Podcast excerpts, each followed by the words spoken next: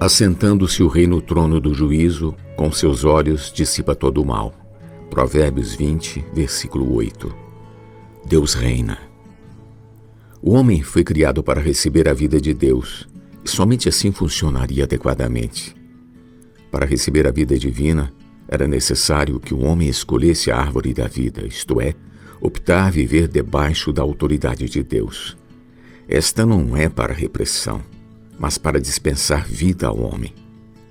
A serpente enganou a Eva, o que resultou em desobediência à ordem de Deus, e assim o homem saiu de debaixo da única autoridade legítima e se conectou à autoridade clandestina de Satanás para receber a morte. Essa é a triste história da humanidade. A única solução foi Deus enviar seu próprio Filho amado ao mundo, Jesus, que com sua morte redentora na cruz removeu todos os obstáculos para o homem se conectar com Deus, a saber, pecado, morte, velho homem, carne, etc. Pela fé, o homem recebe o perdão de seus pecados e também a vida de Deus. O melhor de tudo é que ele se conectou novamente com a linha da autoridade de Deus para seu suprimento.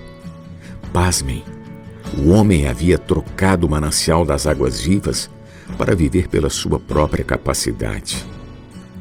Hoje, na vida da igreja, estamos sendo postos de novo na ordem que Deus estabeleceu. Cristo é o cabeça da igreja e, por meio dela, encabeçará todas as coisas. E, por fim, ele entregará o reino ao Deus e Pai, para que ele seja tudo em todos. 1 Coríntios 15, 28.